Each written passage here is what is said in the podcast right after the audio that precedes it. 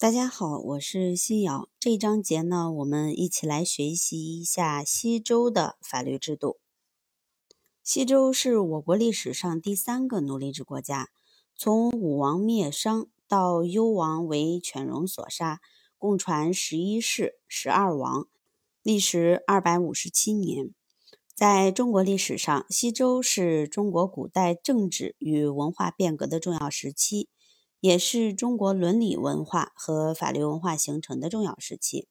西周总结前朝的经验教训，适应新形势，对法治进行重大改革，达到奴隶制发展的最完备的状态，成为中国传统法治的蓝本。我们先来学习一下西周的法治指导思想。夏商两朝，天命天罚观盛行。西周建立后，新统治者面临着一个必须解决的难题：如何解释商朝的灭亡及周朝的建立？即如何为自己的统治寻找到一个合理的理论依据？周朝的统治者创造性的解决了这一难题，不仅为自己的统治找到了一个合理的理论基础。而且，这套理论的创立也完成了中国古代政治思想及法律思想的重大转变。敬天保民，明德慎罚，天命不可转移的观点，在夏商两朝影响比较深远。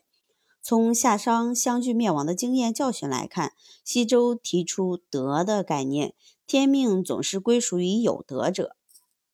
那么，什么是有德呢？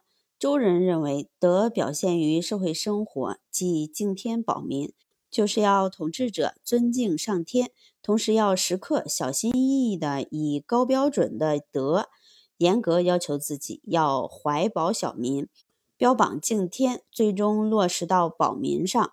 敬天保民，在最高统治者与最下层的老百姓之间搭建起紧密的联系。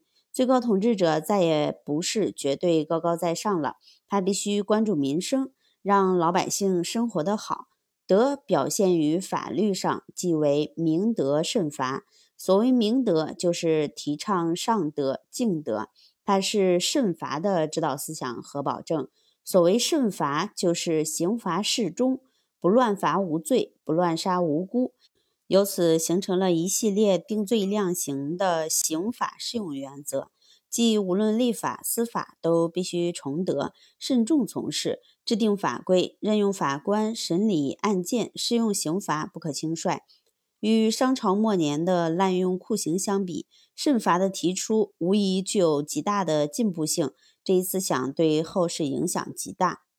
敬天保民、明德慎罚的提出。完成了理论上的创造，解决了西周统治合理性的问题，但用这一思想来具体指导国家的建设，显然还是较为抽象，不够具体，难以操作。于是，周公治理以夏商的礼为基础，发展出一整套以维护宗法等级制为核心的行为规范，以及相应的典章制度、礼节仪式及周礼。现存《周礼》一书，并非出自周公之手，已为多数学者所认可。周公制定的礼仪制度，不少内容确实包含在《周礼》一书中。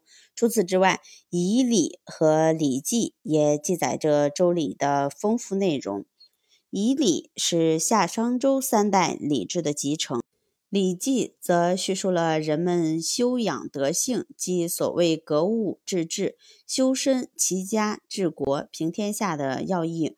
我国历史上的礼就包括在《周礼》《仪礼》和《礼记》这三部巨著之中。礼是德的具体化，是德落实于实际社会的表现。礼制的思想在西周达到完善，从此贯穿于整个中国古代社会。它是中国传统文化的核心，成为中华民族精神的重要内涵。礼的核心原则：亲亲尊尊。西周的礼也不单纯是原本意义上祭祀中的器皿，或是祭祀的仪式。它已发展成为维护等级制度、调整统治阶级内部关系和加强专注统治的重要工具，是治理国家最基础也是最重要的制度。它的核心原则为亲亲尊尊。所谓亲亲，即亲其所亲，亲爱自己的亲属。它相对于疏而言，着眼于强调家族内部的关系。至亲莫如父，要求父慈子孝，兄友弟恭，关键是做到孝。尊尊即尊其所尊，尊爱自己的尊长。它相对于卑而言，不仅调节父子、夫妻之间的尊卑关系，更主要的是调整君臣之间、贵族之间、贵族与平民之间的尊卑关系。忠与孝成为中国古代社会最核心的价值观。周礼最主要的内容大体可分为吉礼、凶礼、兵礼、军礼及家礼五方面，总称为五礼。吉礼即祭祀之礼，也就是有关祭祀方面的礼节仪式。凶礼主要是丧葬之礼，是对各种不幸事件进行悼念、慰问等方面的礼节仪式。宾礼即宾客之礼，是天子款待来朝会的四方诸侯和诸侯派遣使臣向周王问安的礼节仪式，称为以宾礼亲邦国。军礼即军队之礼，是军事活动方面的礼节仪式。要求兴师动众的果毅，家礼主要是冠婚之礼，是饮宴婚冠、节庆活动方面的礼节仪式。西周的五礼也不专指祭祀时的礼仪制度，而是涉及人们日常生活方方面面的行为准则。这些准则大都具有法律效力，起着规范人们行为、调节人们之间的社会关系，并最终维护国家统治秩序的作用。具有法的性质。除了礼，西周还存在有以定罪量刑为主的法，当时称为刑，如履刑。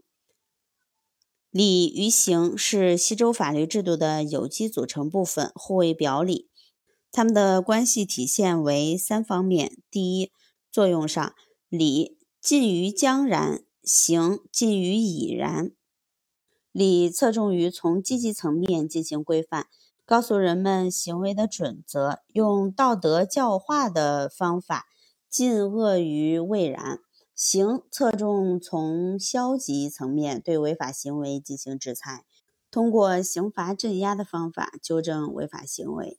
第二，地位上，里外无法，出礼入刑。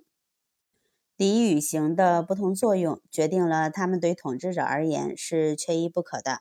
一方面，制定和执行刑的依据在于礼，即里外无法，礼是刑的指导；另一方面，礼需要以刑作为保障，违反了礼就要纳入到刑的制裁范围。第三，适用对象上，礼不下庶人，刑不上大夫。所谓“礼不下庶人”，是说老百姓忙于生产劳动，又不具备贵族的身份和实行各种礼所需要的物质条件，因而可以不按照贵族的礼仪行事。但作为社会最基本准则的亲亲尊尊之类的礼，庶人是一定要遵守的。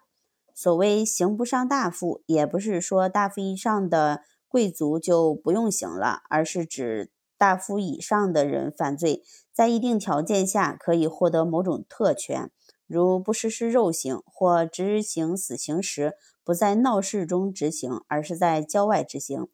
这些执行刑罚的优待是为了保持贵族作为一个整体的尊严，不让他们终生带着受刑辱的标记。可见礼与刑在适用对象上是有所区分的。总的来说，西周社会秩序是在礼制指思想指导下构建起来的礼制秩序。这种以宗主血缘关系为纽带，与国家制度相结合，以维护贵族世袭统治的制度，被称为宗法制。